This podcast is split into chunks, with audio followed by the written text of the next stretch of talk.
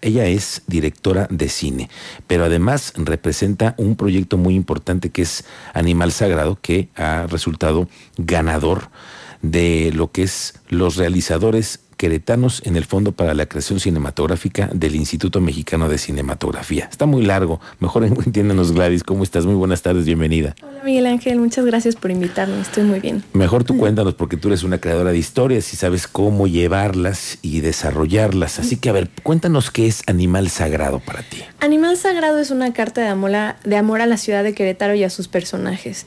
Está inspirado en Verónica Carranco, que es una teatrera que tiene más de 30 años de trayectoria, que creció con Paco Rabel, que es otra persona súper importante en el Teatro de Querétaro. Y es un poco una biografía de esta mujer que nos parece interesantísimo cómo surge todo su acercamiento al teatro. Ya se fue de su casa desde muy chiquita y empieza a hacer teatro. Y la película está inspirada en las tres últimas noches de su mamá porque a ella en, la, vida real le avisaron antes de salir a escena que su mamá acababa de fallecer y pues ella dijo, pues doy la función porque el teatro, hay un dicho que dice que al teatro solo se falta dos veces, cuando te casas y cuando te mueres. Entonces muchos artistas viven este tipo como de, pues sí, de traumas, por así decirlo, porque tienen que salir a, hacer, a dar función y sabiendo que pues acaba de fallecer alguien importante en su vida. Entonces, inspirándonos de eso, tomamos prestada su historia para contar una historia que hablara de Querétaro, de todas las facetas de Querétaro.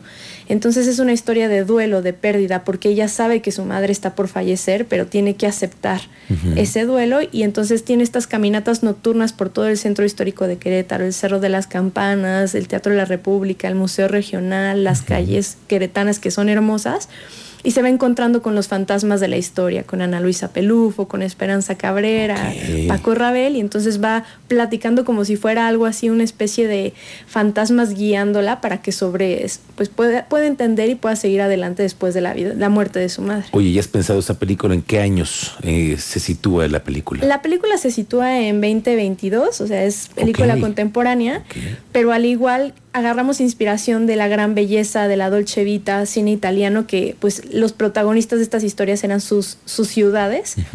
y, y, pues dijimos, vamos a contar una historia contemporánea de una teatrera que está haciendo una obra sobre todos estos personajes, ¿no? Entonces, como ella en su teatro está viendo a todos estos personajes, cuando ella sale a sus caminatas nocturnas, pues lo que tiene en su imaginario son estos personajes y entonces se los encuentra y platica con ellos. Oye, Gladys, y cuéntanos, ¿esta, ¿este proyecto ustedes lo concursaron? Sí, somos el primer proyecto a grabarse en Querétaro ganador de un estímulo del Instituto Mexicano de Cinematografía. Nunca había pasado. Difícil es arrancarles un, presupuesto a esos señores. Sí, es, es muy difícil porque además el cine está muy centralizado. Entonces, el 80-85% de los proyectos que ganan son proyectos de Ciudad de México. Entonces, este es un parteaguas, este proyecto es muy importante, lo tenemos que abrazar todos como queretanos porque puede ser la punta de lanza para que se vengan más proyectos de este tipo. Oye, ¿cómo ganas este proyecto? ¿Cómo, para, para, hacerlo? ¿Cómo, ¿Cómo lograste el éxito? Pues mira, ya son, dicen que la tercera es la vencida y es el tercer año que participábamos. Es el primer año que participamos con este proyecto en particular.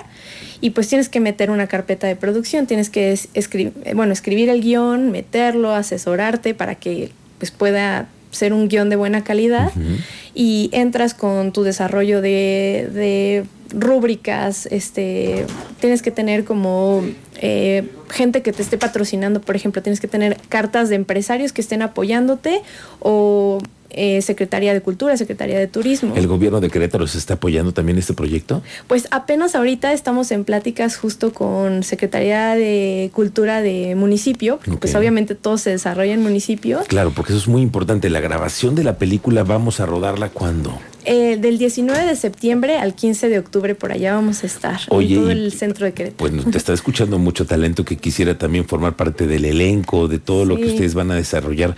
Eh, ¿cómo, han pensado ustedes la dinámica de producción?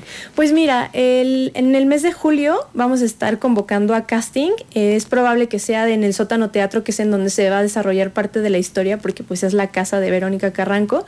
Y pues estén pendientes en nuestras redes sociales o en las redes sociales de la Cofradía de la cinematografía y el audiovisual, que es una asociación civil que presido y que está conformada por muchos productores audiovisuales de Querétaro y ahí vamos a estar lanzando las convocatorias porque sí son más de 30 personajes, entonces hay cabida para mucho talento. Oye, ¿y la producción en dónde van a ser las locaciones? ¿Cómo las has pensado? Mira, las locaciones más importantes pues es el sótano teatro que es la casa de Vero Carranco, pero tiene queremos eh, grabar en el Museo Regional, en el Cerro de las Campanas, en Plaza de Armas, en el Teatro de la República, porque pues son locaciones importantes para el Estado, pero también para la historia y el desarrollo del arte y la cultura. Entonces, pues vamos a estar también trabajando muy de la mano con el municipio para obtener estos, estos permisos de grabación y... Cuéntanos de eso, de los permisos de grabación. He escuchado muchísimas quejas. En la Ciudad de México dicen que te paras con una cámara y están detrás de ti en el momento porque ya está prohibidísimo. Y empiezan a sacarle ya provecho a muchas locaciones que además son de nosotros. Dices, oye, pero esto es de nosotros, este es el, centro histórico, ¿por qué le van a prohibir a alguien que está haciendo una producción, que está haciendo además proyección de la ciudad? ¿Por qué se les dan, eh, se les, se les ponen tantas trabas? Cuéntanos a ti como, como, como una productora de cine, Sí, pues mira, la verdad es que sí es, es complejo porque si pones un tripié, o sea, a lo mejor si te das la cámara en mano no te dice nada, pero en el momento en el que pones un tripié ya estás rompiendo la ley.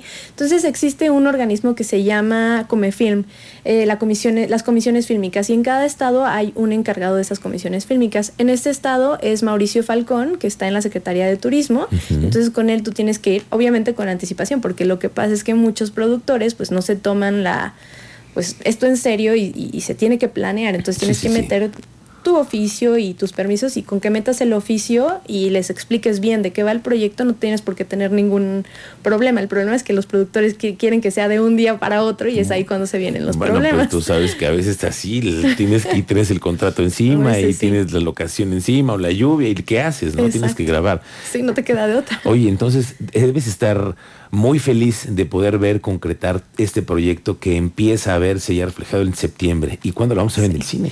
Pues yo esperaría que podamos tener por lo menos un screener. Un screener es como, no es un estreno porque si no, no se puede ir a festivales, pero un screener ah, para diciembre del 2023.